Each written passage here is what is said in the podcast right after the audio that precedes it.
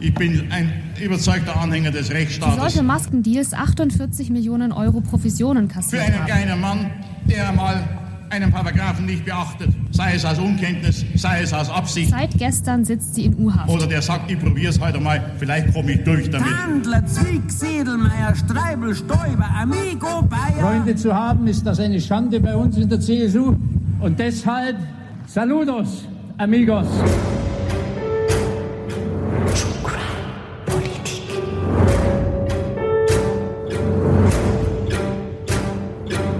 Politische Verbrechen und Skandale. Mit Geier und Niesmann. Heute so eine Mischung aus, naja, und diese Show. Das ist so ein bisschen so, naja, der, der weiß schon, wie man es macht und ah, ein bisschen was gehörte dazu. Wieso verzeihen die Bayern der CSU jeden Skandal? Die Maskenaffäre ist so ein klassischer Fall, wie fehlender Anstand für eine Affäre sorgt, die in erster Linie die CSU in den Dreck zieht. Ein Bayern-Spezial. Die CSU hat sich des Staates bemächtigt.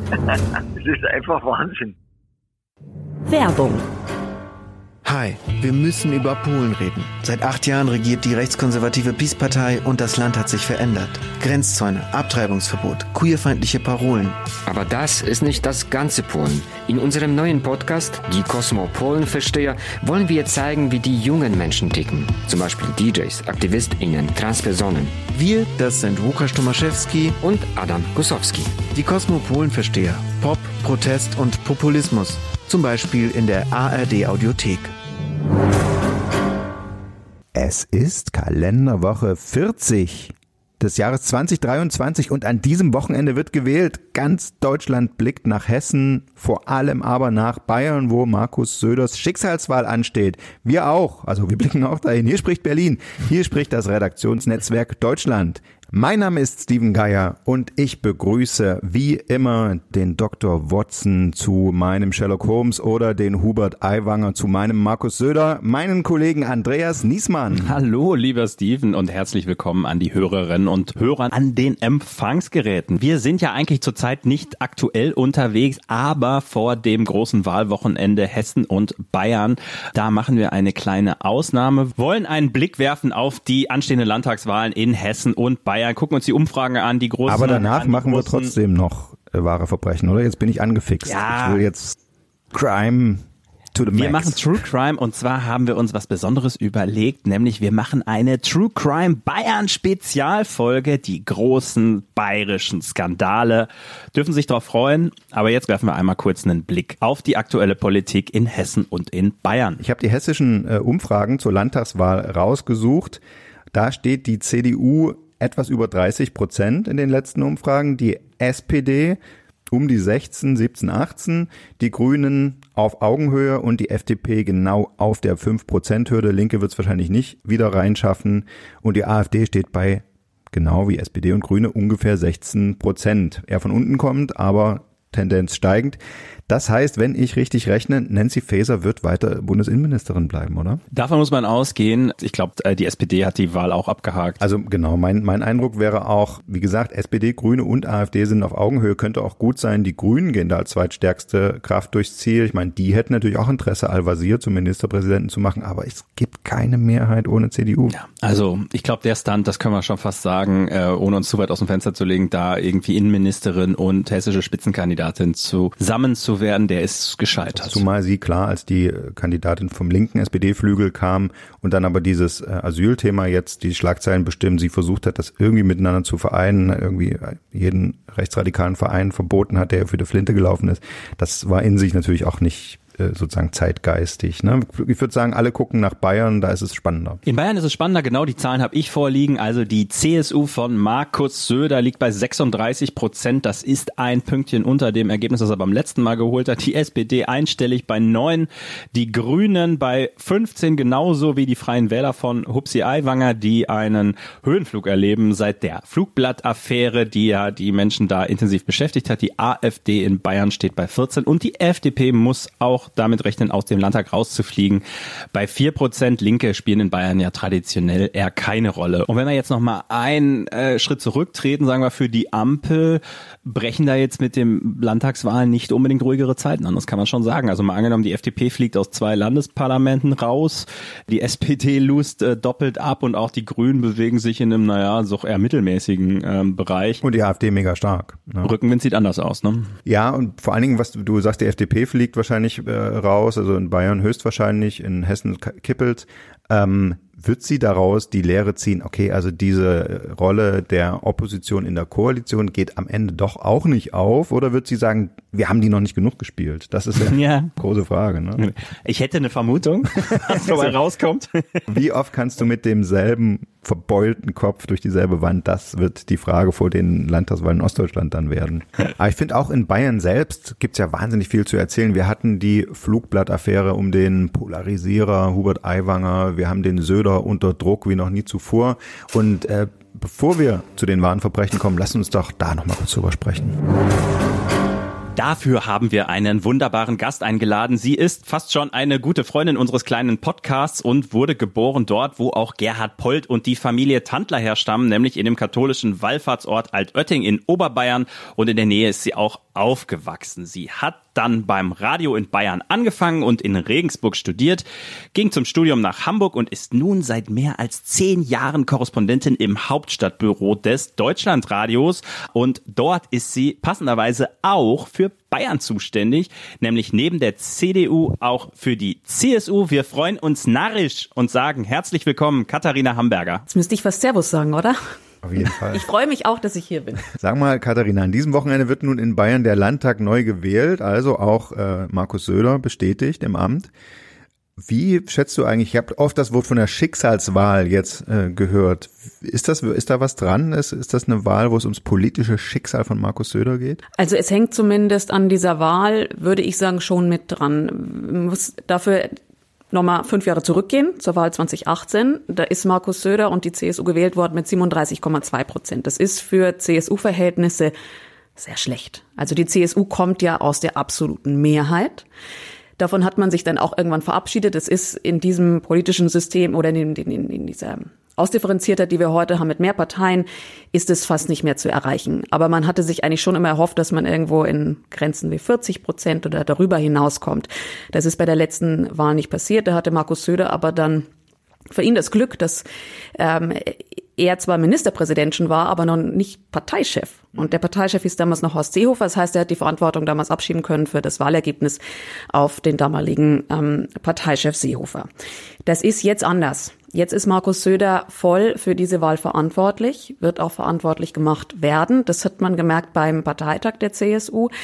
Am 23. September, da hat er dann schon gesagt, ich kann keine Prozentzahlen versprechen und ich brauche euch alle. Also da merkt man schon, was da für ein Druck im Kessel ist für Söder, mindestens auf diese 37,2 Prozent zu kommen, wenn nicht sogar mehr zu erreichen. Wenn er drunter liegt, würde ich sagen, könnte es je nach Ergebnis schon auch Grummeln in der Partei. Und wir wissen, dass die CSU sehr gnadenlos sein kann. Mit äh, Parteivorsitzenden Edmund Stoiber kann ein Lied davon singen. Ist natürlich auch immer die Frage, wer streckt zuerst den Kopf raus, welche Alternativen gibt es? Gibt es die? Die sind in der CSU gerade nicht ganz so groß vorhanden. Also wenn da jetzt jemand wäre, hm. der als, als Kronprinz, Kronprinzessin gehandelt werden würde, wäre es vielleicht noch knapper für Markus Söder, aber es hängt sein parteipolitisches Schicksal, glaube ich, schon daran. Hm. Aber du sagst, er kann die Verantwortung diesmal nicht so leicht abschieben, aber nein, doch, an Hubert Aiwanger. Ja, das wird er zumindest versuchen, wenn es nicht so ausfällt, wie die CSU das für gut empfindet. Also wenn das wirklich weit unter die 37,2 Prozent geht und wir haben das jetzt schon im Vorfeld ja gemerkt, dass er immer schon gesagt hat, da, da ist ein Schaden entstanden für Bayern durch diese ganze Flugblattaffäre. Hm. Allerdings finde ich es total schwer vorauszusagen, wie es tatsächlich dann ausgehen wird. Hm. Ist natürlich irgendwie eigentlich ein Argument, was nicht zieht, weil Söder ja selber sich so an Aiwanger und die Freien Wähler gekettet hat. Also wenn man da als CSU sich mit zufrieden gibt, das finde ich schon ein bisschen schwach eigentlich, ne? weil es hätte er ja nicht machen müssen, aber es ist ja sein, seine Entscheidung zu sagen, ich gehe gegen Schwarz-Grün, auf keinen Fall mit den Grünen, die ja als äh, Koalitionspartner rechnerisch wahrscheinlich würde das ja auch reichen. Äh, da muss er dann schon selber den Kopf hinhalten, wenn das nicht läuft. Ja, und diese Kettung an die Freien Wähler, die glaube ich fanden nicht alle in der CSU gut. Also es gibt einen Teil, der sagt, das war so richtig und das will die Mehrheit der Bevölkerung so und das ist gerade für uns CSU auch bequem, muss man ja auch sagen. Die hm. äh, Freien Wähler spielen auf Bundesebene überhaupt keine Rolle. Und das heißt, die CSU kann auf Bundesebene ganz alleine auftreten. Sie kann im Bundesrat ihre Politik durchbringen, hat nicht irgendwie einen Koalitionspartner, der noch in einer Bundesregierung mit drin hängt und dann müssen sie sich möglicherweise irgendwo enthalten, sondern können so stimmen, wie sie das möchten. Und das ist gerade für die CSU schon wichtig, um sich auch auf Bundesebene zu profilieren. Und strategisch verstehe ich das auch, möglichst also zu sagen, wir haben hier eben zwei Lager und ihr könnt euch entscheiden, liebe Wähler, das eine oder das andere. Aber diese wirklich starre Kettung an die Freien Wähler, das ist was, was Markus Söder jetzt zumindest in Teilen etwas auf die Füße gefallen ist. Und mhm. weil es wenig andere Optionen natürlich auch gibt. Also man kann zwar die Grünen ausschließen, aber wer ist denn dann noch da? Dann gibt es nur noch die Freien Wähler. Die FDP wird zu schwach sein. Die SPD wird einstellig sein. Mit der wird es wahrscheinlich auch nicht reichen. Also wenn noch mal was ist mit den Freien Wählern, mit Hubert Aiwanger, noch irgendeine Affäre und Markus Söder muss möglicherweise aus dieser Koalition raus, sind die Optionen nicht mehr so groß. Ich meine, das wäre natürlich auch ein Treppenwitz der Geschichte, wenn es dann doch für Schwarz-Rot reichen würde und es in Bayern quasi eine Regierung mit CSU und SPD geben würde. Das wäre ja schon auch echt, das würde man Söder ja fast ein bisschen gönnen. Also ich würde sagen, dann wäre es wahrscheinlich so, dass die CSU nochmal richtig zulegen würde, dass die SPD nochmal aus den Puschen kommt, bin ich mir nicht ganz so sicher. Bayern ist das Land, wo Milch und Honig fließt, sagt er. In die Baum, sagt er, wachsend Würst, sagt er, und das Bier wächst in der Holledau, sagt er, und der Himmel, der ist weiß und blau. Hola, huja, huja. Bayern, das mit Sicherheit schönste deutsche Bundesland. Ich glaube, da gibt es keine zwei Meinungen. Die Alpen, der blaue Himmel, die Bergseen und die schönen Politikskandale und Affären, die es da gibt. Noch schöner als Oktoberfest und noch schöner als Trachten ist doch sich immer wieder neu darüber aufzuregen, wo hat in Bayern welcher Kommunal-, Landes-, Bundespolitiker wie die Hand aufgehalten, wie hat er das vertuscht, wer hing mit drin. Also es ist ja quasi ein Bundesland wie gemacht für einen True Crime Podcast. Absolut und es gibt wirklich, und das muss man ja sagen, eine Reihe an Bayern-Skandalen. Also die Geschichte ist voll damit und wir haben uns im Vorfeld dieser Folge natürlich überlegt, welche davon nehmen wir hier und präsentieren wir hier und dann haben wir uns schwer getan mit einer Auswahl, aber haben dann gesagt, okay, wir präsentieren heute heute die Top 10 der Bayern-Skandale, beziehungsweise jeder von uns seine Top 5 und dann kommen wir am Ende auf 10. Sie können ja mal mitzählen. genau. Oder wie man auch sagt, wir machen die großen 5 Bayern-Skandale.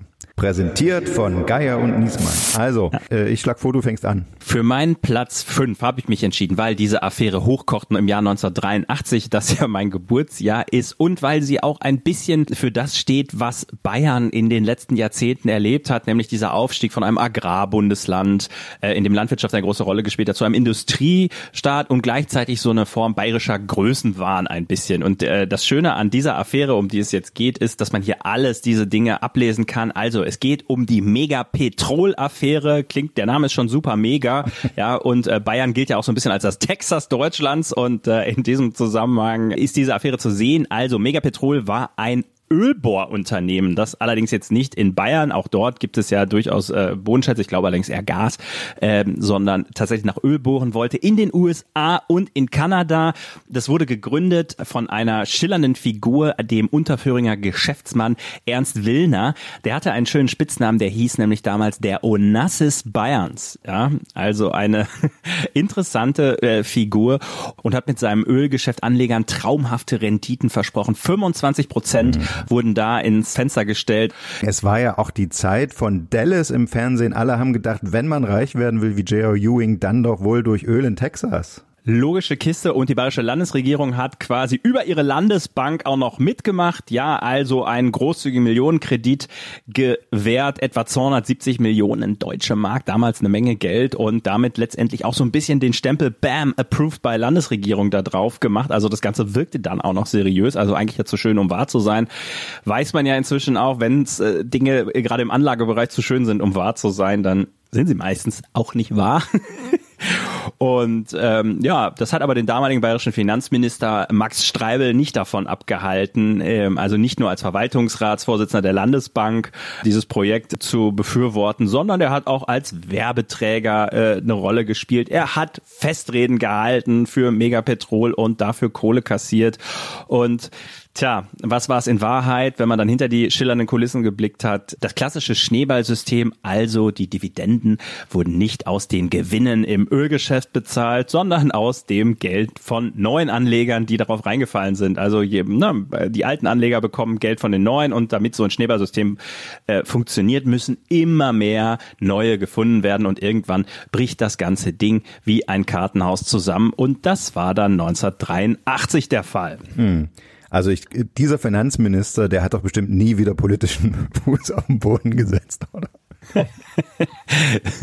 ja, möchte man meinen, aber er wurde natürlich noch Ministerpräsident. Ähm, Spaß beiseite, nein, also es gab einen Untersuchungsausschuss, aber man konnte Streibel damals keine persönliche Bereicherung oder äh, keine persönliche Schuld nachweisen und deswegen hat das seiner politischen Karriere am Ende nicht geschadet. 1996 wurde er von einem Untersuchungsausschuss im Bayerischen Landtag von allen Vorwürfen freigesprochen.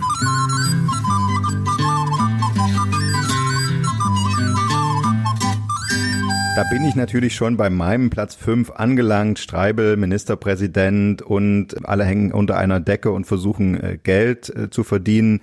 Da sagt man heute natürlich einfach nur ein Wort dazu, Amigo. Und die Amigo-Affäre, das ist mein Platz 5. Die, die wahre ursprüngliche von 1993, beziehungsweise 1993 wurde, wurde sie erst aufgedeckt. Passiert ist das alles auch, was man heute als die erste Amigo-Affäre kennt, äh, in der Zeit von Max Streibel als Finanzminister. Aber 1993, er war frisch zum Nachfolger des gestorbenen Franz Josef Strauß gewählt, decken Journalisten auf. Offenbar gab es da einen befreundeten Unternehmer, einen Spätzle von Herrn Streibel, und der hat ihm Reisen spendiert mit der ganzen Familie nach Kenia, nach Brasilien. Ich glaube, wegen dieser Brasilien-Reisen hat es auch den Titel Amigo äh, bekommen, Amigo-Affäre kostenlose BMW-Fahrzeuge und so weiter und so fort. Er hat auch großzügig natürlich Parteispenden abgesetzt. Das würde man von einer Unionspartei nicht anders erwarten. Und also ob das nicht schon schlimm genug war, er hat versucht, eine Gegenleistung zu erbringen.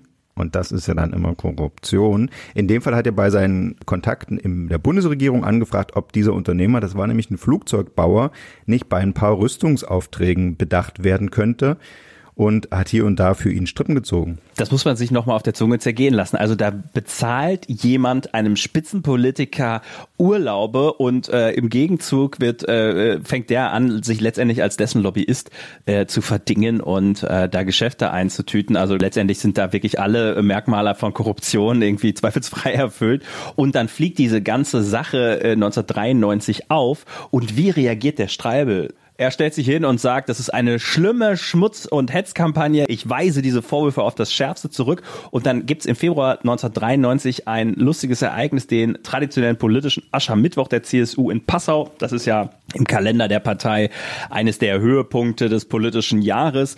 Ähm, in der Nibelungenhalle da und da begrüßt Streibel die Zuhörerinnen und Zuhörer mit den Worten Saludos, amigos. Also, und sein Humor offensichtlich.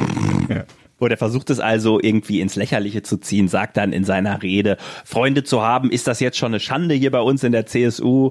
Und naja, in der Parteihalle, da kommt er damit noch so halbwegs durch, aber in der Öffentlichkeit ist das Echo verheerend auf diesen Auftritt. Und vor allen Dingen auch in der eigenen Partei. Und das ist ja dann immer das Entscheidende. Da, es war auch ein bisschen drüber. Äh, wie das alles genau war und warum ihn das am Ende am meisten geschwächt hat, das habe ich äh, besprochen mit jemandem, von dem wir in diesem Podcast schon gehört haben, allerdings bislang nur Musik, nämlich mit Michael Well. Das ist einer von den Well-Brüdern, die berühmt geworden sind, berühmt, berüchtigt in Bayern als Biermöselblasen. Inzwischen gehen sie ja äh, getrennte Wege und er ist zuletzt äh, 2023 erst wieder mit seinen beiden Brüdern als Well-Brüder gemeinsam mit den Toten Hosen auf Tour gewesen. Und wenn ich sage gemeinsam, dann meine ich nicht im Vorprogramm, sondern die haben eine gemeinsame Band geformt und haben da so die Hosensongs und die bayerische äh, Volksmusik gemeinsam gespielt. Also das ist jemand, der vor kultureller Aneignung keine Ängste hat und der sich vor allen Dingen schon seit Jahrzehnten satirisch und kritisch mit der bayerischen Politik auseinandersetzt und er hat einen Überblick über diese ganzen Affären, von denen er wirklich einige zu Musikstücken und zu Theaterstücken bearbeitet hat. Ich habe mal zurückgedacht, Ja. weil allein die Stücke, die wir bearbeitet haben, das waren Diridari, das hat sich sehr stark mit dieser Megapetrol-Affäre beschäftigt. Megapetrol, das waren Aktiengeschichten, wo 270 Millionen oder was haben Anleger verloren und die Bayerische Landesbank ist da voll mit drin gesteckt einfach und hat das, äh, hat das weiter befeuert noch und mit, mit, mit Wissen eigentlich. Und das war, das haben wir, in so, haben wir natürlich reingebracht in so, so Theatergeschichten und das war so immer gut angeboten. Und die Amigo-Affäre, das war dann, das war da grob in Ding, es war eine Flugzeugfirma in Mindelheim. Ja.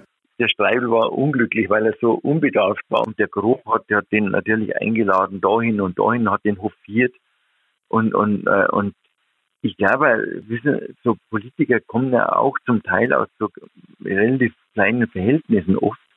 Und diese Neureichen-Mentalität, und auf einmal so werden wir so hofiert und das nimmt man natürlich, natürlich mit und das hat auch was zutiefst Provinzielles auch. Hm. Dass man das toll findet, dann, wenn man eingeladen wird von so, so es war, ist ja nur was aufgedeckt worden, was gang und gäbe war in, der, in Bayern. Das heißt, dieser Selbstbedienungsladen seit Anbeginn dieser CSU-Herrschaft in Bayern, Ja. aber seit ich geboren bin, 1958, regiert eine Partei in Bayern. Das muss man sich mal vorstellen. Sagen, in den 80er Jahren, in den 80er Jahren war das so verfilzt in Bayern und, und so wirklich schlimm, dass man wirklich, äh, also das war, da bist du gar, du hast gar nicht gewusst, wo du anfangen sollst. Äh. Das ist wirklich, ob das der Gauweiler war mit seinen Mandanten, äh, und, äh, die äh, nebenher la- laufen hat lassen, diese Anwaltskanzlei äh, und diese, die hat er den Fink vertreten, hat er die ganzen Industriellen vertreten, auch, der Gauweiler Hm, hm. und hat den äh, Law and Order Mann gespielt dann und hat ihn in Wackersdorf die Leute zusammenschlagen lassen. Also es war ganz schlimm als Innenstaatssekretär war er da. Ja. Und äh, ich habe den Eindruck gehabt damals, wenn du nicht das Parteibuch hast, dann wärst du nichts in Bayern. Weder Skifahrt noch Rundfunkredakteur oder irgendwas. Ja. Streibel musste damals wegen dieser Urlauber zurücktreten. Wie, wie kommt das eigentlich? Weil der Streibel eine schwache Figur war als Ministerpräsident. Hm. Er war schwach. Das Von war eine vornherein. Notlösung. Hm. das war eine Not von vornherein eine Notlösung, der war so behäbig, brav und, und, und, und aber er hat nichts repräsentiert, der war unglücklich als, als Ministerpräsident. Hm. Da war der Stoiber dann eine andere Figur dann, so ein Geschäftler. aber einer der lustigsten, muss, muss ich sagen, war schon äh, ein gewisser Georg Schmidt im, in dem Donauwörterkreis, das war der Schüttelschorsch. Der war, ist bekannt, der hat im ganzen Umkreis hat er die Hände geschüttelt. Die Ja. haben schon Handgelenksschwierigkeiten gehabt. Die haben schon Angst gehabt, wenn er kommt, weil er jede Hand genommen hat. Und der hat er seine Frau dann beschäftigt, diese Verwandtenaffäre war das, Ja. dass er der selbstverständlich, also wie ein Selbstbedienungsladen war das, hat er die mit versichert und, und, und hat der Sta auf Staatskasse beschäftigt dann Hm. und gut verdienen lassen. Und auch der Schüttelschorsch ist zurückgetreten dann und ist also in der Versenkung verschwunden. Der war so beleidigt, Hm. dass das ganze Händeschütteln nichts genützt hat.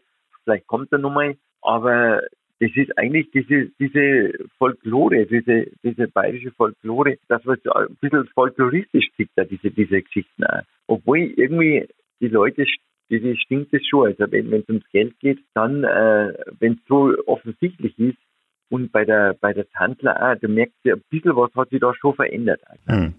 Also das wollte ich gerade fragen, ob denn die jüngere Generation da jetzt vielleicht einen anderen Blick drauf hat, als es bisher üblich war. Ja, eher, eher würde ich sagen. Also die jüngere Generation, so weit sie auch politisch denkt, muss, auch dazu sagen mittlerweile. Und es ist auch dank Presse, weil die Presse noch mehr drauf schaut und weil es ans Tageslicht kommt, Hm. bestimmte Sachen und weil die aufpassen müssen. Und weil, ich muss sagen, die Opposition hat es natürlich echt schwer in Bayern. Also das ist immer schwer, wenn die SPD hat irgendwie, obwohl die in, in den 80er Jahren noch mit der Renate Schmidt haben, die haben die 30 Prozent gehabt. Und jetzt sind sie unter 10. Das ist einfach wahnsinnig. Wann's den Himmel sagt er, willst kämer, sagt er, musst nach Bayern, sagt er, einig kämer, sagt er, weil Bayern, sagt er, es ist gewiss, sagt er, ist die Vorstufe zum Paradies.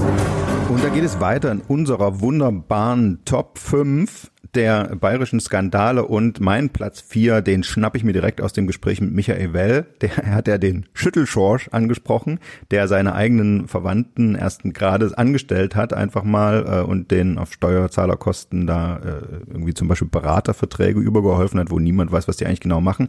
Sagt man jetzt, ist ja ein Skandal. Richtig, 2013 war es so ein großer Skandal, weil er war bei weitem nicht der Einzige, der das gemacht hat. 56 Politiker allein aus der CSU haben das so gemacht aber wie sich dann im Verlauf des Skandals rausstellte, auch von der SPD 21 und von allen anderen Parteien im Landtag berühmt geworden ist zum Beispiel der CSU-Politiker Georg Winter, der hatte zwei minderjährige Söhne als Berater angestellt. Was war das? War das Social Media Berater oder was war das für, für ein Job? Gab's ja damals noch nicht mal, ja, 2013. Äh, Ende vom Lied. Große Empörung, auch beim Partei, damaligen schon Parteichef Horst Seehofer.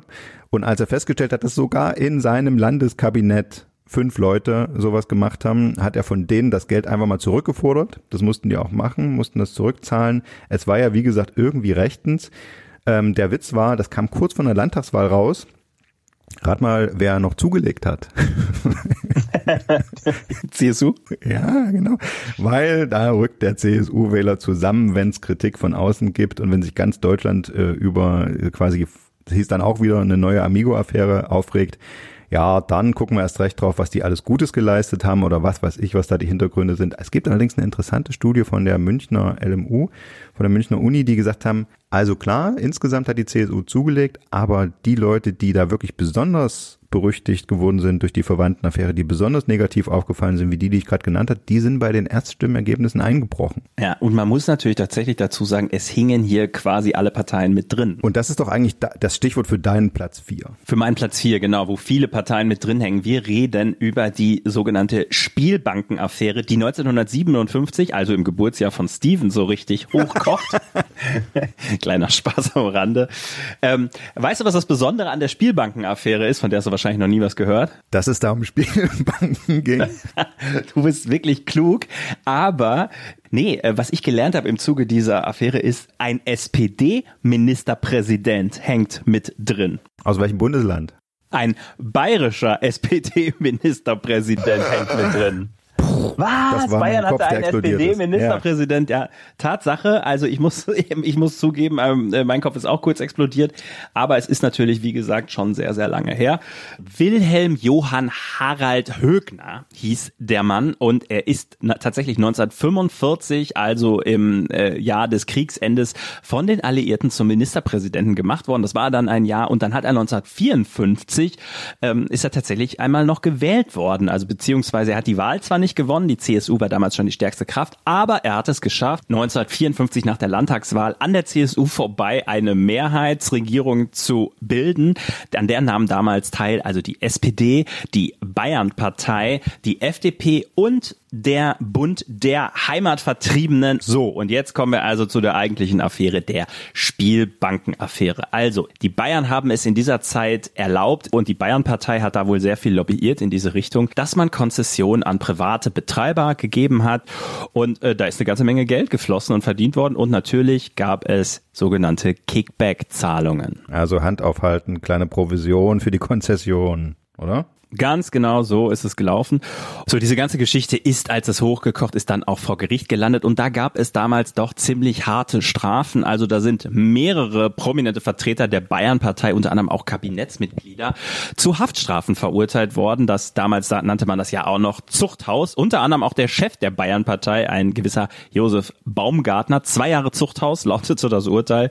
Und das Interessante an dem Teil ist vielleicht, ähm, die wurden gar nicht wegen der eigentlichen Affäre verurteilt, verurteilt, sondern weil sie falsch ausgesagt hatten vor dem Untersuchungsausschuss des Landtages, also wegen Meineid. Meine Lieblingsfigur in dem Skandal ist ja der CSU-Mann, der CSU-Generalsekretär Herr Zimmermann, in dem auch eine Falschaussage nachgewiesen wurde, der aber ein Gutachten vorlegen konnte, dass er zum Zeitpunkt dieser Falschaussage unterzuckert und wegen einer Überfunktion der Schilddrüse geistig vermindert leistungsfähig äh, gewesen sein, sich wirklich falsch erinnert habe. Also es war kein Meineid, es war Schilddrüsenüberfunktion. Und, und äh, da, weil er damit durchgekommen ist mit seinem äh, Schwur, dass das so gewesen ist, ist er zeitlebens mit dem Spitznamen Old Schwurhand ja. gesegnet gewesen. Das war auch so ein äh, Spätausläufer dieser Spielbankenaffäre.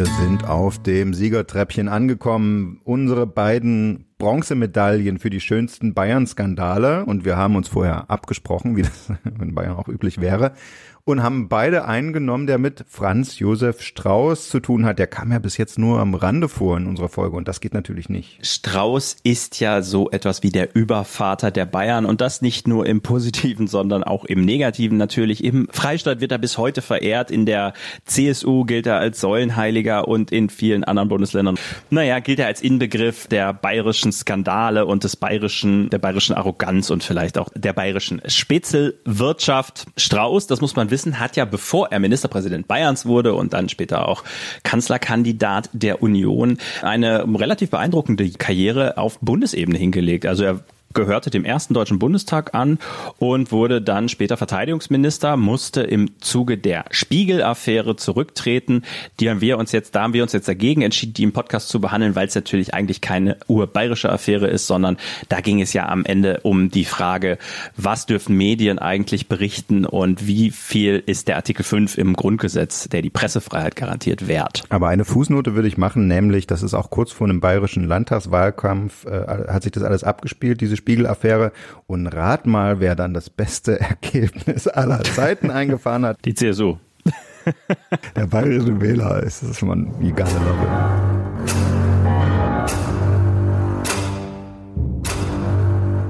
Die Identifizierung, wer, wer heute an Bayern denkt, wer die Farbe weiß-blau vor Augen hat, den weiß-blauen Himmel, der denkt doch nicht an die SPD.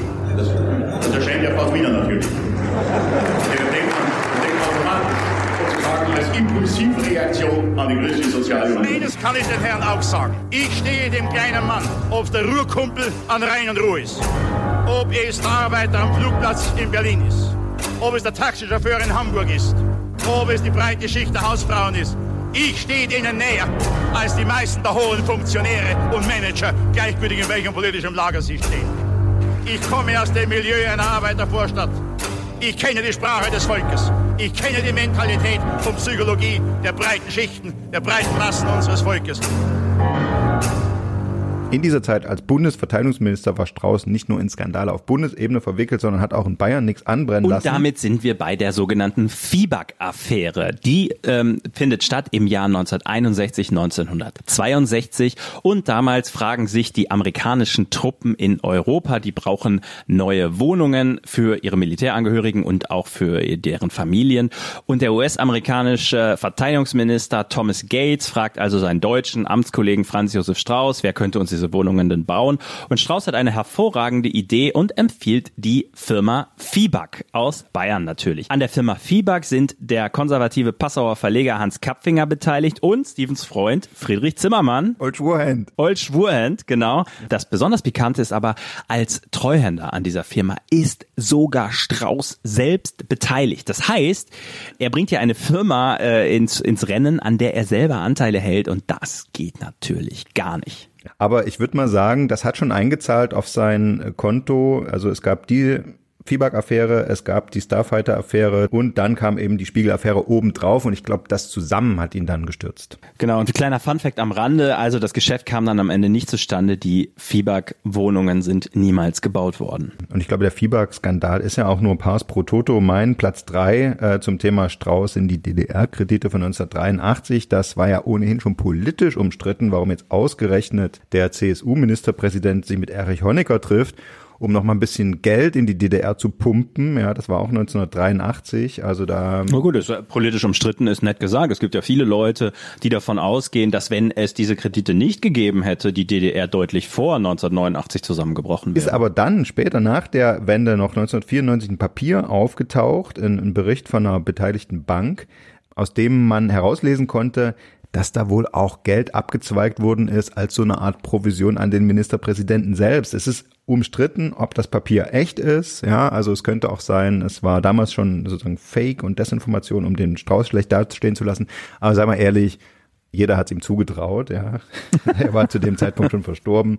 Wie gesagt, es spricht ja auch nur dafür, was der alles auf dem Kerbholz hatte, wie er auch so eine Selbstbedienungsmentalität da reingebracht hat. Das war ja so zum einen politisch, ne? die Spiegelaffäre bestand ja darin, dass er sich auf den Schlips getreten gefühlt hat und da einfach mal Gesetze brechend durchgreifen wollte, aber eben auch gesagt hat, ja, für mich gelten irgendwie andere Regeln als für alle anderen und äh, wenn man noch ein bisschen Geld dabei machen kann, auch nicht schlecht. Und ich glaube, er hat da die politische Kultur in Bayern auch auf Jahre, Jahrzehnte noch geprägt und deswegen haben wir jetzt hier eine Folge, wo es um so viele Skandale geht, dass man sich gar nicht entscheiden kann, welche man besprechen will.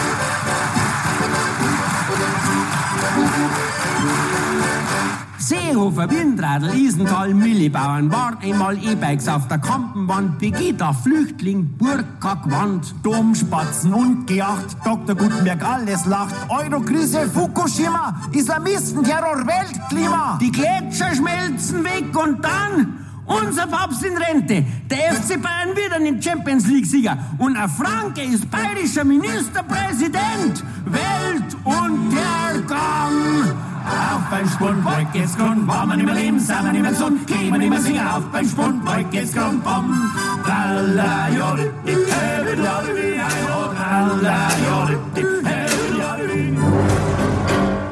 Andreas, wir haben schon zwei wunderbare Gäste gehört, aber Katharina sitzt ja noch bei uns im Studio und wir haben noch einen weiteren Gast, der schon im Wartezimmer sitzt. Und deswegen erzähle ich ganz schnell meinen Platz zwei. Meine Silbermedaille geht an die Modellauto-Affäre, die so 2013, 14 aufgerollt worden ist, die tatsächlich aber schon irgendwie seit 1990 spielt. Es geht um Christine Hadertauer, eine ganz prominente CSU-Politikerin, lange Zeit in den 90ern. Sie war Generalsekretärin unter dem Parteichef Huber. Sie war Ministerin in einem, im, im zweiten Kabinett von Horst Seehofer und äh, sie war auch wirklich ein prominentes Gesicht der CSU. Wie sich herausstellt, hatte sie aber schon 1990 zusammen mit ihrem Mann Hubert Hadertauer, der Psychiater vom Beruf ist, eine kleine Firma gegründet. Soweit erstmal nicht so schlimm. Die haben Modellautos verkauft, Luxusmodellautos, die man sich so funkelnd, glitzernd irgendwie kleinen Nach Nachbauten von Oldtimern in den Schrank stellt. Aber das Ehepaar Hadertauer hatte da einen guten Kniff. Er ist ja Psychiater, hat Kontakt zu auch so forensischen äh, Kliniken und zu so äh, äh, Gefängnissen, wo psychisch kranke Straftäter sitzen und beschäftigt werden müssen, könnte man das nicht einfach als Arbeitstherapie deklarieren, dass die uns unsere Luxusautos für wenig Geld zusammenbasteln, gesagt, getan, so wurde es gemacht. Äh, es gab dann schon äh, Gerede darüber, dass das, ist das überhaupt sicher, wenn psychisch kranke Straftäter da mit so scharfen Werkzeugen und, und Schraubenziehern und sowas hantieren, das womöglich rausschmuggeln. Es gab irgendwie die Meldung, es hat jemand für einen Ausbruchsversuch und jemand anders für einen Suizidversuch benutzt. Also eigentlich schon hochgradig schwierig. Aber das ist gar nicht die eigentliche Affäre gewesen, sondern äh, das Problematische war dann, als Frau Hadertauer in den Landtag gewählt wurde, hat sie ihre Firmenanteile dem Mann übertragen, hat aber das irgendwie auch gar nicht als Nebentätigkeit angezeigt. Das war schon mal regelwidrig. Äh, sie wurde dann aber später auch noch Arbeits- und Sozialministerin und wurde damit, weil das ja öffentliche Anstalten gewesen sind, wo das, äh, wo die da ihr Zeug haben basteln lassen, wurde sie Dienstherrin ihres Mannes, der da als Amtspsychiater gearbeitet hat. Ähm, auch das hat sie nie öffentlich gemacht und äh, hinzu kamen dann noch Betrugsvorwürfe gegen den Mann, weil er irgendwelche Anteile äh, verkauft hat. Also es sind ist irgendwie so, jedenfalls so hoch gekocht, dass der Druck auf Frau Hadertauer so groß geworden ist, dass Seehofer sie tatsächlich als Ministerin entlassen musste. Und ich habe es gerade gesagt, der ganze Skandal spielt 2013, da haben wir ja gerade schon gehört, spielt auch die Verwandtenaffäre, in die die CSU verwickelt worden ist.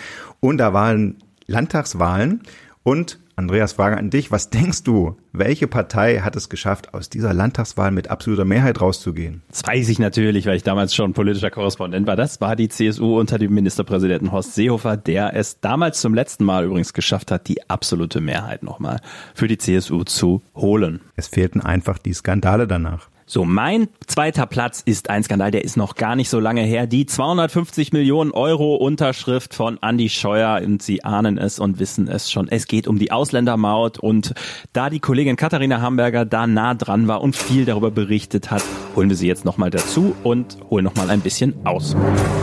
Die CSU hat sich ja immer als sehr eigenständig verstanden, hat ähm, sich immer sehr auch mit dem Bundesland verknüpft. Man hat es ganz am Anfang in Andreas Anmoderation gemerkt. Er hat gesprochen von Bayern und hat das gleichgesetzt mit der CSU. Wie die CSU selbst. Exakt. Und die CSU tritt schon so ein bisschen auf, als hätte sie jetzt mal überspitzt gesagt, den Tegernsee persönlich ausgehoben ja. und die Alpen aufgeschüttet und den blauen Himmel angemalt. Also das Logo der CSU ist ja ist weiß-blau, so wie es die bayerischen Landesfarben sind. Das ist einfach die Partei für Bayern. Sie hat sich ganz bewusst aus der Union rausgenommen. Ne? Sie ist nicht die CDU, sondern sie hat immer gesagt, wir sind eigenständig, wir vertreten dieses Bundesland. Und äh, merkt man ja jetzt auch im Wahlkampf massiv, dass Markus Söder gerade auf diese Erzählung setzt. Wir vertreten Bayern. Niemand vertritt Bayern so gut, wie wir das tun. Keiner setzt so sehr unsere Interessen durch in Berlin, wie die CSU das macht. Wenn man mal zurückblickt, hat sich das auch zahlenmäßig teilweise niedergeschlagen, also geldmäßig, gerade wenn die CSU die Verkehrsminister gestellt hat, ist auffällig viel Geld manchmal nach Bayern geflossen, was natürlich muss man fairerweise auch dazu sagen, mit den Planungskapazitäten in Bayern zu tun hatte. Aber ähm, man merkt schon, da ist Bayern immer im Fokus gestanden bei der CSU, auch wenn sie die Minister da in Berlin gestellt hat. Mhm.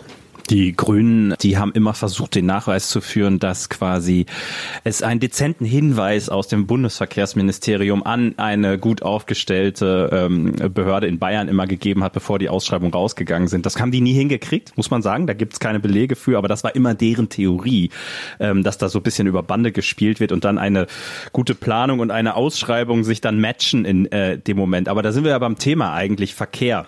Da denken wir natürlich alle an Andreas Scheuer, den früheren Verkehrsminister, der ja von ähm, Markus Söder auch offiziell dafür gelobt worden ist, wie viele Straßenmillionen er nach Bayern geschafft hat, oder Milliarden sind das, glaube ich, sogar, über die wir da reden. Der bundesweit aber ja eher wegen der Ausländermaut oder der Pkw-Maut in Erinnerung geblieben ist. Und die hatte ja begonnen letztendlich als CSU-Wahlkampfschlager im Bierzelt. Weißt du noch, erinnerst du dich noch daran, als du das erste Mal von diesem Wahlkampfkracher Ausländermaut gehört hast? Äh, ja, das war 2013 im Wahlkampf und das ist gewachsen in der Ideenkiste von Alexander Dobrindt und Horst Seehofer. Also das hat damals schon gezogen in, im Wahlkampf 2013. Das war eins der großen Projekte der CSU neben der Mütterrente, wo man gesagt hat, das äh, wollen wir auf jeden Fall durchbringen und hat sehr stark diese, also einerseits diese Komponente wir gegen die gespielt, also wir, die diejenigen, die im Ausland ja zahlen müssen und die anderen müssen das bei uns äh, nicht, hat immer schön verschwiegen, dass natürlich diejenigen, die ähm, in den jeweiligen Ländern wohnen, auch selbst zahlen müssen für deren Autobahnbenutzung. Aber da so ein bisschen versucht, so ein, so, ein, so ein auf Gerechtigkeit zu spielen und ein bisschen Neid zu provozieren und zu sagen, dieses Thema bringen wir durch und wir kümmern uns endlich, endlich mal um die Belange hier, na, von den Leuten und das ähm, die anderen bei uns auch zahlen müssen. Und dann hat man das wirklich in den Koalitionsvertrag hinein erpresst.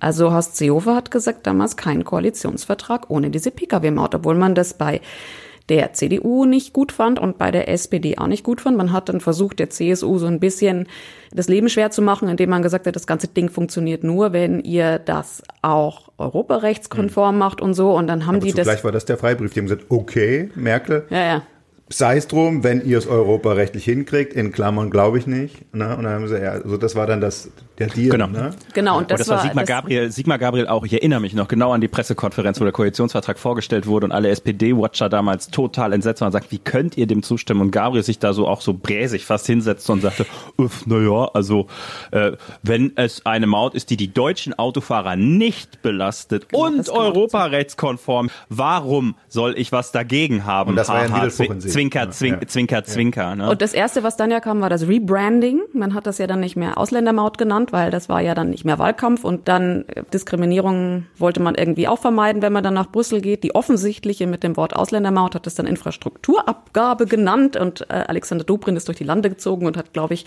250.000 Mal gesagt, diese Maut ist fair, sinnvoll und gerecht. Ich, wirklich, ich, ja, es ist, es sitzt sich in meinen Kopf wirklich eingebrannt, dieses, die, dieser, dieser drei Dreisatz. Und ich bin ein paar Jahre später, war ich in Bayern unterwegs und da war diese Maut, naja, so, also man hat sie so halb durchgebracht, ne, hat dann mit allen möglichen Tricks versucht, die in Brüssel durchzukriegen. Und da waren die Leute im Bierzelt trotzdem noch total, ja, super, und diese Ausländermaut, und ich fand's total Mhm. gut, und da muss man auch, dass die anderen auch mal zahlen. Das, das irgendwie, das weckt, das ist dieses, ne, das weckt Emotionen. Mhm. Ähm, und dann ist das Ding halt den Bach runtergegangen am Ende Genau, des es Tages. gab ja den Zwischenschritt, dass die EU-Kommission signalisiert hat, okay, das Konzept, als Dobrindt noch Verkehrsminister war, das könnte aufgehen. Und Mhm. da sind ja auch schon, das weiß ich noch, da hatte ich auch irgendwie Dienst, irgendwie Freitagabend kam diese Meldung rein, alle waren schon quasi äh, auf dem Sprung ins Wochenende. Und dann, kam, ja, übrigens, EU-Kommission, das könnte klappen. Und Dobrindt, Triumph und Andi Scheuer, als der dann angetreten ist, in der nächsten Legislatur Verkehrsminister zu werden, dachte dann noch, äh, okay, das könnte klappen. Er musste ja eigentlich auch nur noch vollziehen. Also das Ja. Ding war ja schon durch den Bundestag durch und durch den Bundesrat mit äh, auch da ne, Spielchen erkauften Stimmen aus Thüringen. Die Thüringer haben dafür ein bisschen Bahnprojekte bekommen. Immerhin Bahn. Wahnsinn. Genau. Tja, und dann hat Scheuer aber letztendlich mit Zitronen gehandelt oder auf die falschen Pferde gesetzt, wenn man so will, weil das eine war zwar ein Signal der EU-Kommission in Brüssel, Klammer auf, politisches Gremium, Klammer zu, und das andere war letztendlich die juristische äh, Aufarbeitung dieser Geschichte und es gab Klagen vor dem EuGH und äh, die waren anhängig und auch noch nicht entschieden und trotzdem hat Scheuer noch bevor das Urteil da war, Verträge geschlossen Es und äh, unterschrieben und die waren dann sehr, sehr teuer. Es gab aber ein Signal auch vom EuGH, der Generalanwalt des EuGH, der damals gesagt hat, das könnte europarechtskonform sein. Und darauf hat Scheuer gesetzt Ach und so. hat gesagt, das Okay. Signal nehme ich mal. Das ist oft so, dass wenn der sagt, das ist so und so, dann passiert das auch so im EuGH, muss aber nicht sein. Und in dem Fall Hm. hat Scheuer eben die Wette falsch abgeschlossen und dann kippte das Ding doch. Man, fragt, man hat sich später immer gefragt, warum diese Eile, warum hat er das nicht abgewartet? Aber ich glaube, es ging so ein bisschen darum, dass er beweisen wollte, er hat das Ding umgesetzt. Unser Verkehrsminister, der schafft das, der Andi. Und in dem Vertrag, den er dann da mit den äh, potenziellen oder künftigen Betreiberfirmen abgeschlossen hat, da stand eben als Starttermin 2020 drin, so dass das also vor der Bundestagswahl 2021 hätte man vorzeigen können, selbst wenn sich es ein bisschen verzögert, hier, das Ding läuft, die CSU hat es geschafft, die Pkw-Maut äh, umzusetzen. Ich ist glaub, scharf gestellt, wie Dobrindt immer sagte. Und Andi Scheuer, muss man auch sagen, er hat es am Ende auch nur geerbt. Also Ja, er hat es nicht in die Welt gesetzt. Abschluss trotz Das stimmt. Verfahrens, das ist seine Verantwortung. Und das Ende vom Lied ist natürlich, die Firmen haben geklagt, weil sie ihre Verträge hatten. Und im Sommer 2023 wurde es publik. Die gescheiterte Pkw-Maut wird den Steuerzahler am Ende 243 Millionen Euro kosten. Und das ist nur der Schadensersatz für den Betreiber. Ne? Die ganzen Planungskosten, Anwaltskosten und der ganze andere Spaß kommt natürlich noch oben drauf. Also teurer Spaß für so einen Wahlkampfgag. Unsere Hirtermadel, die haben Wadel, die China wie er jetzt Windradl, sagt er. Wir haben die allerbesten Autobauer, sagt er. BMW, Audi, Harder Tower, Bestechlichkeit, sagt er, und Korruption, sagt er, kehrt bei uns heubei schon zur Tradition, sagt er, doch die Roten wissen nicht, wie's geht, sagt er, weil die sind sogar zum Scheißen blöde. Oh ja, oh ja, yeah,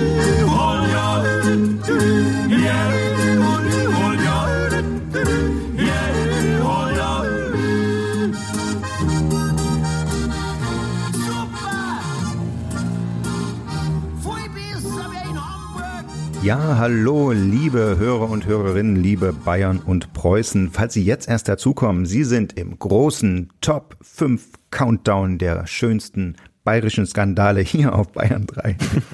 ähm, hier bei uns im Podcast True Crime Politik. Aber ich will so sagen, eine Affäre, ein Skandal, der uns allen ans Herz gewachsen ist und der auch verfilmt worden ist als Komödie, als Farce, ist die Plagiatsaffäre.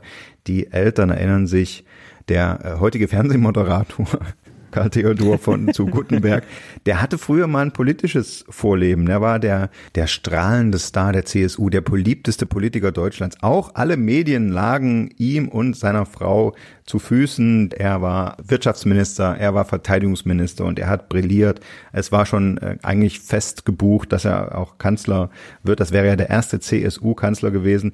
Blöderweise gibt's dieses blöde Internet? Und da wurde dann plötzlich diskutiert, Anfang 2011, ob da mit seiner Doktorarbeit eigentlich alles mit rechten Dingen zugegangen ist. Und es wurde ziemlich schnell klar, nein, die ist zu weiten Teilen Copy-Paste zusammengesetzt.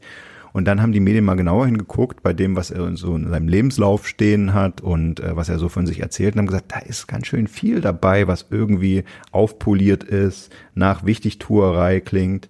Äh, es, das böse Wort Hochstapelei viel. Und obwohl es eine große Solidarisierungswelle auch, wie immer, wenn die CSU in Skandale äh, verstrickt ist, äh, mit Karl Theodor zu Gutenberg gab, also zum Beispiel in der Bildzeitung hat Franz Josef Wagner geschrieben, Scheiß auf den Doktortitel, macht einen guten Mann nicht kaputt, ja, das war so eigentlich eine weit verbreitete Haltung, äh, ist der Druck dann auf ihn doch so groß geworden, dass Karl Theodor zu Gutenberg zurücktreten musste.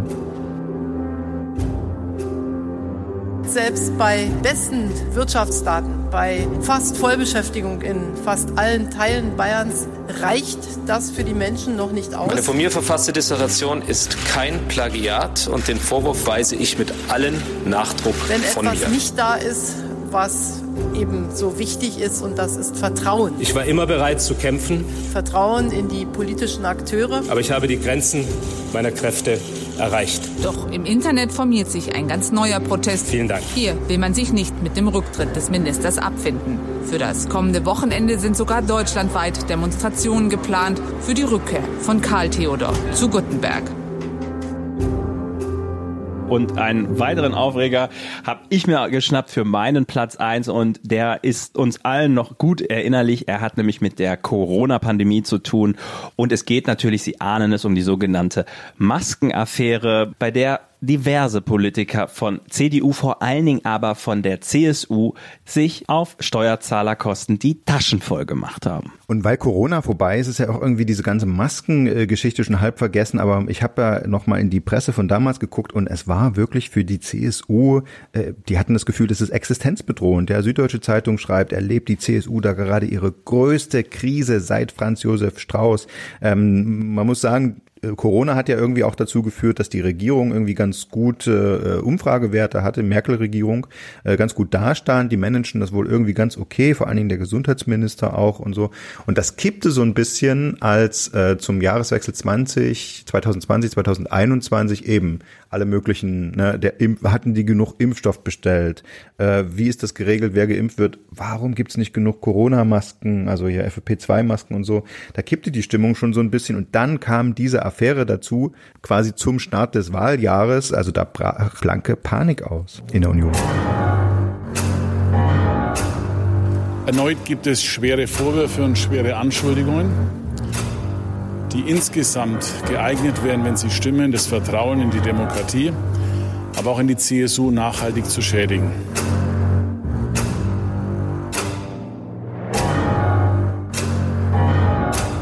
Genau, und für diejenigen, die nicht mehr so genau vor Augen haben, worum es damals ging, referiere ich nochmal die wesentlichen Fakten. Also wir erinnern uns, als Corona begann, da hatten die allermeisten von uns niemals was von FFP2 Schutzmasken gehört und man hat dann aber sehr schnell festgestellt, man braucht diese Dinger, die kommen alle aus Asien und es gab viel zu wenig in Deutschland. Jens Spahn hatte zu wenig bestellt und dann hat das Bundesgesundheitsministerium ja ein sogenanntes Open House Verfahren gemacht. Das heißt also, alle Menschen, die solche Masken hatten, äh, konnten sie auch anbieten und dann wurde quasi ohne Ausschreibung zu letztendlich äh, nahezu jedem Betrag bestellt. Und das rief damals eine Reihe an Glücksrittern auf den Plan. So, und jetzt hatten wir diese Situation, es gab also ganz viele Importeure, Firmen, die gesagt haben, sie können diese Masken irgendwie besorgen. Und wie komme ich ans Bundesgesundheitsministerium ran? Und dann passieren zwei Dinge, also viele dieser Unternehmer wenden sich an lokale Abgeordnete, sagen, ich könnte doch mal. Und diese Abgeordneten reichen das weiter an das Bundesgesundheitsministerium. Bis dahin ist das völlig unkritisch, muss man sagen.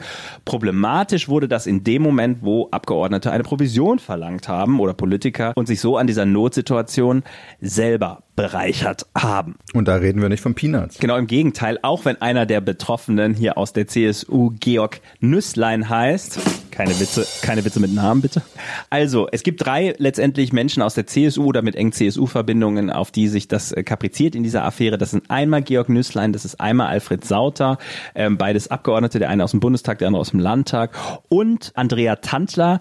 Sie selber ist übrigens nicht in der CSU, muss man sagen, aber Tochter des ehemaligen CSU-Ministers Gerold Tantler und sie hat auch ihre Partei-Connections genutzt, unter anderem über Monika Hohlmeier, die CSU-Europaabgeordnete und Tochter von Franz Josef Strauß, mhm. die ihr einen Kontakt vermittelt hat zu Jens Spahn, damals dem Bundesgesundheitsminister. Und ja, Tandler hat einen Maskendeal eingefädelt, bei dem es um 670 Millionen Euro ging. Das waren völlig überteuerte Masken, die von der Schweizer Firma Emix an das deutsche Gesundheitsministerium am Ende geliefert worden sind. Und sie soll sich dabei eine Provision eingestrichen haben, deren Größenordnung zwischen 34 und 51 Millionen Millionen Euro beträgt. Anschnallen und ein Großteil dieses Geldes soll tatsächlich auch an sie geflossen sein. Der Witz ist, es gab ja schon jetzt auch Strafverfahren und das ist alles nicht beanstandet worden, weil es irgendwie kein Gesetz dagegen gibt, dass du dich an, an einer Notlage bereicherst als Abgeordneter. Aber es gibt jetzt doch ein Strafverfahren, weil Steuern haben sie auch nicht richtig gezahlt, offenbar. Hm. Offenbar, genau, das ist noch vor Gericht, wird geklärt. Ja, das ist ja so wie oft im Leben und oft auch in der Politik. Viele dieser Skandale, über die man da so redet, haben am Ende keine juristische Bewandtnis, aber sie sind natürlich äh, politisch, moralisch ähm, äh, im höchsten Maße toxisch und das haben wir hier natürlich auch. Und was dieses Beben in Bayern ausgelöst hat und beim bayerischen Wähler und was es mit der CSU gemacht hat und wie das überhaupt alles geht, dass die immer noch ihre Strippen ziehen, ihre Netzwerke, dass jetzt die Tochter von, von Franz Josef Straußen so ein Netzwerk da drin hängt. Das besprechen wir jetzt mit einem Top-Gast. Was es mit der CSU und Bayern im genaueren auf sich hat, das wollen wir jetzt besprechen mit dem Politikchef des Münchner Merkurs und der TZ aus München.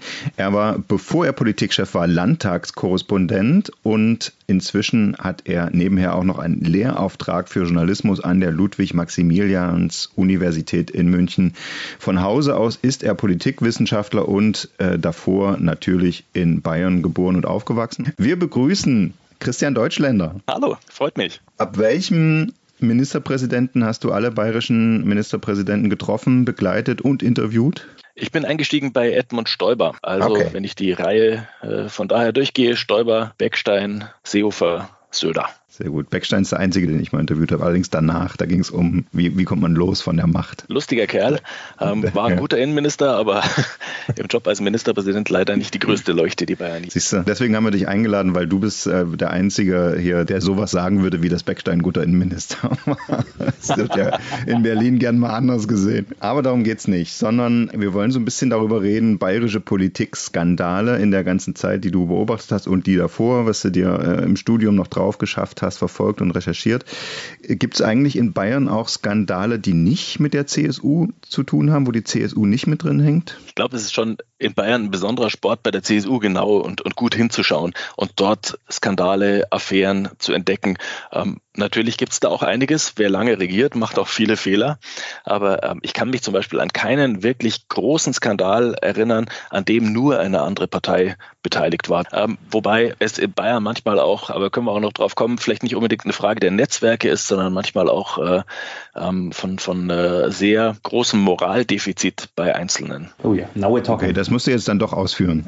also äh, jetzt gerade dieser Tage geht ja der Prozess gegen Frau Tandler los, wobei die ja nicht als Politikerin äh, in die Maskenaffäre verstrickt war, ne? Aber meintest du sowas? Der Fall Tandler und überhaupt die Maskenaffäre ist so ein klassischer Fall dafür, wie fehlende Moral, fehlender Anstand für einen Riesenskandal, für eine Affäre sorgen, die am Ende auch in erster Linie die CSU in den, in den Dreck zieht. Bei Tandler ist es ja so, sie ist nicht CSU-Mitglied, wird aber der CSU immer irgendwie zugeschrieben, weil sie die Tochter des früheren Generalsekretärs ist und äh, sich in dieser Maskenaffäre einfach hochgradig unanständig verhalten hat. Der Prozess gegen sie ist ja in, in diesen Wochen am, am Anlaufen und äh, dreht sich um Steuerfragen ähm, dreht sich eigentlich nicht um die Moral, aber genau darum geht es, kann ich in einer Notsituation wie dieser, wo Menschen sterben, zu Tausenden, zu Hunderttausenden, wo ähm, Masken und, und äh, Hilfsmaterial fehlen, kann ich mir da eine goldene Nase verdienen, indem ich ähm, Millionen an Provisionen einstecke dafür, dass ich Zeug verschachere. Kann ich juristisch, Moralisch ist für mich die Antwort glasklar. Jeder, den man fragt und dem man es erklärt, sagt ja ganz klar, geht gar nicht. Ich traue mir als juristischer Laie kein Urteil zu. Es gab allerdings bei Randbeteiligten in dieser Affäre, zum Beispiel beim Landtagsabgeordneten Alfred Sauter, ähm, tatsächlich das juristische Ergebnis. Der hat sich juristisch formal korrekt verhalten. Es hat ihn mhm. schlussendlich seine Karriere gekostet und äh, im Endeffekt wahrscheinlich damit auch einen Haufen Geld, hat ihn auch seine Ämter in der CSU äh, gekostet, hat ihn ein paar seiner Freundal und, und Amigos gekostet, aber juristisch völlig ungeschoren. Vielleicht steigen wir mal kurz ein, wie das funktioniert hat, vielleicht tatsächlich bei der Frau Tandler. Es ist ja, deswegen das ist das Stichwort Netzwerke auch schon gefallen, es funktioniert ja immer so, jemand tritt an die heran und der sagt, ja, ich kenne da jemanden, in dem Fall äh, Frau Tandler, die ist gut vernetzt, äh, die kann da bestimmt irgendwas klar machen. Der Mechanismus der Maskenaffäre ist per se gar nichts Schlechtes. Nämlich dass Politiker oder politiknahe Leute erkennen, hey, hier gibt es ein Potenzial an Lieferungen, zum Beispiel Masken aus China, wir haben riesige Not, also vermitteln wir. Das haben etliche Politiker gemacht. Es war eigentlich die Aufgabe eines jeden Abgeordneten, an den rangetragen wurde, wir hätten Masken, wollt ihr welche, wollt ihr sie kaufen, das weiterzugeben. Der feine Unterschied daran ist, Frau Tandler hat dafür Geld genommen. Und zwar nicht irgendwie Geld, sondern Millionen. Das haben Dutzende andere Politiker, die Angebote weitergeleitet haben, nicht gemacht. Ich habe einiges an Zeit im Untersuchungsausschuss, äh, der diesen äh, Maskenskandal aufdecken und, und äh, genauer beleuchten sollte, verbracht. Habe da festgestellt, es ist gar nicht so viel und so übel gefilzt worden, wie man denkt. Es sind viele Angebote zusammengelaufen bei der bayerischen Verwaltung. Der bayerische Beamte ist, anders als man das vielleicht von außen denkt, ein sehr selbstbewusster und in weiten Teilen auch parteiunabhängiger Staatsdiener. Und dort wurden auch viele Angebote geprüft und einfach verworfen ob sie jetzt von, von über mit CSU-Land kamen oder auch nicht. Tandler ist ein anderer Fall, wie gesagt, so. nicht CSU-Mitglied. Ja, Nüsslein jetzt auch nicht mehr. Der ist ja tatsächlich sogar nicht nur aus der Fraktion, Bundestagsfraktion ausgestiegen, sondern sogar aus der Partei. Darf aber auch das Geld behalten. Ja, richtig. Das ist ein fairer Deal, würde ich sagen. Das ist was Interessantes, was wir bei der CSU feststellen im, im Umgang mit so Skandalen, dass die CSU nämlich eine gewisse Härte entwickelt wenn solche Vorwürfe aufkommen, wenn sie erwiesen sind, dass dann die eigenen Leute auch rausgehauen werden. Das haben wir auch in anderen Affären, zum Beispiel in der Abgeordnetenaffäre des Landtags festgestellt. Wenn sich Abgeordnete die Finger zu schmutzig gemacht haben, zu sehr die Hand aufgehalten haben, dann ist die CSU, anders als man es gemeinhin denkt, eine Partei, die dann zuschlägt und die mit großer Härte für eine Selbstreinigung sorgt, weil sie andernfalls auch auch in Bayern nicht überleben würde. Warum gibt es trotzdem immer wieder Leute, die da sich persönlich bereichern? Ich glaube, es hat zwei Seiten. Es gibt immer wieder den Fall von einzelnen Abgeordneten zum Beispiel, die Lücken im System nutzen, so wie es in der Verwandtenaffäre des, des Landtags war, als es möglich war, die Ehefrau, die Mama und die minderjährigen Kinder auf Steuerzahlerkosten als Berater einzustellen. Diese Lücken werden schrittweise geschlossen und äh, werden auch mit Hilfe der CSU, der da durchaus ernst ist, ähm, geschlossen. Sie sind halt dann nur trotzdem da gewesen und die Affären, die daraus entstanden sind, werden in Bayern sehr publik und werden mit, mit großer Inbrunst auch von den Medien ausgebreitet, was richtig so ist. Die andere Seite, die man schon auch beleuchten muss, ist, dass wir zumindest an der Spitze eine sehr hohe Integrität erleben inzwischen. Also ihr erinnert euch bestimmt noch an, an Strauß oder an, an Streibel und sein Saludos Amigos, seine Freundelwirtschaft, die er im Landtag noch stolz verteidigt hat. Seither gibt's sowas nicht. Stoiber, Seehofer, Söder sind politische Tiere, aber die reich geworden sind durch Politik, bestimmt nicht. Und das ist etwas, diese persönliche Integrität, die die CSU von ihrem Führungspersonal auch erwartet. Verwundert euch jetzt, oder?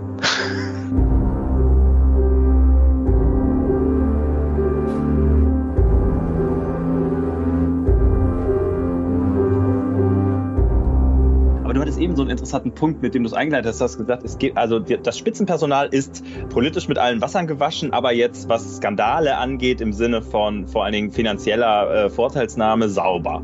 Ähm, gleichzeitig hast du aber gesagt, es, es gibt in Bayern schon so weit verbreitet so eine Truppe, die äh, ja charakterlich irgendwie deformiert ist oder, oder die besonders gerne die Hand aufhält. Ich glaube, das gibt es überall. Das unterscheidet sich gar nicht so sehr mhm. inzwischen. Es gab früher so die bayerische Mentalität, dieses Hund Show, also so fast anerkennend für, für Leute, die auch mal eine Grenze über, überschreiten. Das gibt's in dem Ausmaß gar nicht mehr. Der Wähler auch in Bayern duldet sowas nimmer. Ähm, ich glaube, dass die CSU als Volkspartei, als große Volkspartei vor allem auch wegen ihrer Selbstreinigungskraft überlebt hat. einen Streibel, Saludos Amigos, hauen die halt einfach weg. Parlamentarier, die in der Verwandtenaffäre ähm, abgezockt haben, werden vor Ort rausgedrängt, dürfen nicht mehr kandidieren. Es gibt auch Strafen durch den Wähler. Miesbach, ein tiefschwarzer oberbayerischer Landkreis, hatte einen Landrat von der CSU, der es einfach übertrieben hat. Schwarzbauten, auch Abgeordnetenaffäre, ähm, dergleichen mehr. Der wurde abgewählt und sechs Jahre lang durch einen grünen Landrat mitten in Oberbayern ersetzt. Das heißt, die CSU kann sich auch nicht mehr alles erlauben, sie will es auch nicht und der Wähler würde es nicht dulden. Unsere große Frage, die über allem schwebt, ist ja, warum verzeihen die Bayern der CSU all diese Skandale über die Jahre? Da würdest du sagen, das ändert sich eigentlich gerade. Die sind gar nicht mehr so bereit, zu, so, so leichtfertig bereit zu verzeihen. Das stimmt. Es ändert sich. Der bayerische Wähler ist unduldsamer geworden der alte Spruch, die CSU könnte jeden Gartenzaun aufstellen und der würde als Kandidat gewählt werden, stimmt nicht mehr. Warum der CSU schon noch vergleichsweise viel verziehen wird, hängt auch damit zusammen, dass die CSU für Bayern eine vergleichsweise gute Bilanz vorlegen kann. Also das sicherste Bundesland, das, das wirtschaftsstärkste, Bildungswerte vergleichsweise okay, einigermaßen solide ähm, Finanzen. Ich will hier keinen kein Werbeblock ja, spielen, aber das sind tatsächliche Werte, die der Wähler in Bayern natürlich auch honoriert und sagt, okay, läuft nicht alles gut bei denen, aber zumindest fahren sie das Land nicht an die Wand.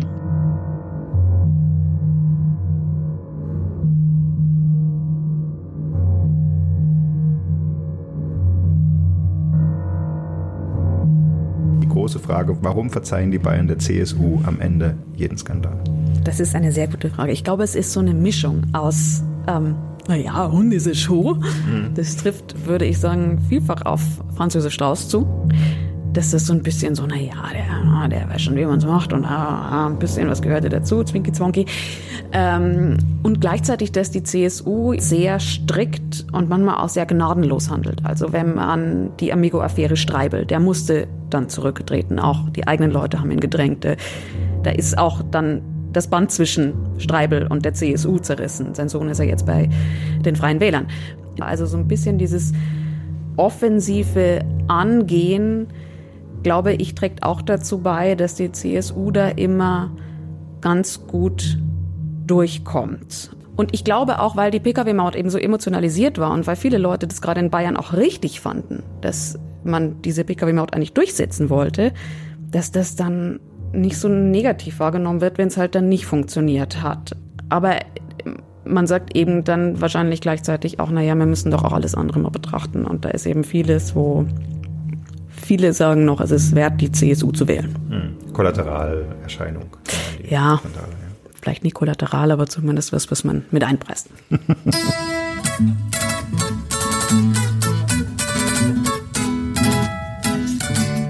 Wenn, jawohl. Es wird natürlich in Bayern, es wird so bleiben, wie es war. Es wird sich nicht viel verändern. Es ist die Frage, es ist genau die Frage, warum verzeiht man der CSU so vieles und warum äh, ändert sich nicht. Bayern hat immer so eine, eine es hat mit der Identität zu tun, mit einer katholischen Identität. Hm. Weil der, im katholischen gehst halt irgendwie zur Beichte und ist alles vergessen. und diese, dieses sitzt ganz tief drin, glaube ich, bei uns auch, dass man irgendwie diese Mischung zwischen der eigenen Identität, der bayerischen Identität, diese tiefe Katholizität, wo drin hängt und dass man alles verzeiht und dass man dann die Identität sucht in starken Persönlichkeiten. Das heißt, man verzeiht auch vieles, wenn die sagen, ja gut, wenn die Wirtschaft stimmt, wenn es uns gut geht. Saludos, amigos,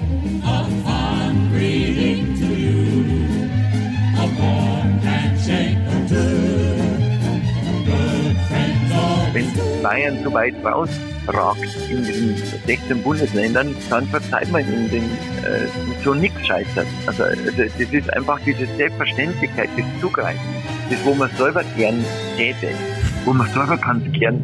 Das ist ein Stück auch Bewunderung. Noch Fragen, Niesmann? Ja, Geier. Ich wundere mich eigentlich ein bisschen bei dir die ganze Zeit darüber, über deine Verblüffung, dass die CSU trotz all dieser Skandale die Wahlen gewinnt. Ist es nicht eigentlich auch total logisch oder ist es nicht aus bayerischer Sicht ähm, unterstellt, der bayerische Wähler ist ein wirtschaftlich rational handelndes Wesen, geradezu logisch, diese Partei immer wieder zu wählen, einfach weil er ja weiß oder sie, dass die CSU die einzige Partei ist, die für Bayern hemmungslos Politik in Berlin macht. Und äh, das heißt also, egal was zu Hause passiert, es ist für dich als Bayer immer noch besser. Du hast die CSU, eine starke CSU in Berlin, die versucht Beute zu machen und Kohle zu transferieren. Und ist das nicht in Wahrheit die äh, naheliegendste Erklärung dafür, warum äh, man da auch sehr großzügig und äh, mit viel Augenzwinkern über vieles hinweggeht? Ja, du meinst sozusagen die private Bestechlichkeit, Hand aufhalten, äh, Mitnahmementalität als, als kleine Schwester äh, der für Bayern das Beste rausholen, Hand aufhalten Mentalität. Ja. Ja. So, äh, besser hätte ich es nicht sagen können. Ist der bayerische Wähler nicht am Ende auch korrupt? Nein, natürlich nicht. Aber also ich fand interessant, vor allen Dingen die Töne jetzt von unseren Gästen, die in die Richtung argumentiert haben, da ändert sich auch was. Also die muss, die CSU muss sich selbst immer schärfere Ethikkodizes geben, die muss ihr, ihr Führungspersonal muss umso sauberer dastehen. Und es ist ja tatsächlich so, Söder und Seehofer, da denkt jetzt niemand, also jeder denkt, ja, ein Hund ist er schon und er will irgendwie am Ende doch nur die Macht und ohne, ohne Rücksicht auf Inhalte. Aber niemand denkt, ja, der will eigentlich am Ende bei Gazprom anheuern und reich werden. Ne? Also insofern, äh, vielleicht ändert sich da auch was, die neue Generation, die zugezogenen. Also ich meine, das wird noch spannend. Vielleicht ist das auch so ein bisschen ein Abgesang auf die Skandalgeschichte in Bayern, die wir jetzt gemacht haben. Hast du denn noch eine Frage, Geier? Natürlich. Und zwar, wir haben ja nun zehn Skandale uns rausgesucht. Aber du als Wirtschaftschef, du musst doch eigentlich diesen berühmten Leuna-Skandal da auf dem Schirm haben. Das war doch auch ein Staatssekretär von der CSU im Bund, äh, in dieser Ludwig Holger Pfahls, der mit einem berüchtigten Lobbyisten jahrelang insgesamt 130 Millionen Euro hin und her verschoben hat, um da irgendwie das Geld zu vertuschen, wo das herkommt. Oder und, und, und dieser Lobbyist ist ja später in Frankreich sogar verurteilt worden. Und diese Million, oder noch anders, Helmut Kohl, der wollte doch Anfang der 90er in Ostdeutschland blühende Landschaften. Steven, nee, oder noch stopp, anders, diese stopp, schwarzen stopp, stopp, Taschen der CDU, da weiß doch niemand, wo das Das würde Geld ich sagen, herkommt. besprechen wir alles ganz in Ruhe in der nächsten Folge. Bleiben Sie gespannt. Das war True Crime Politik, ein Podcast des Redaktionsnetzwerks Deutschland. Von und mit Steven Geier und Andreas Niesmann. Musik Mario Sattlau. Stimme Alice Mecke. Producing Jan Bastian Buck.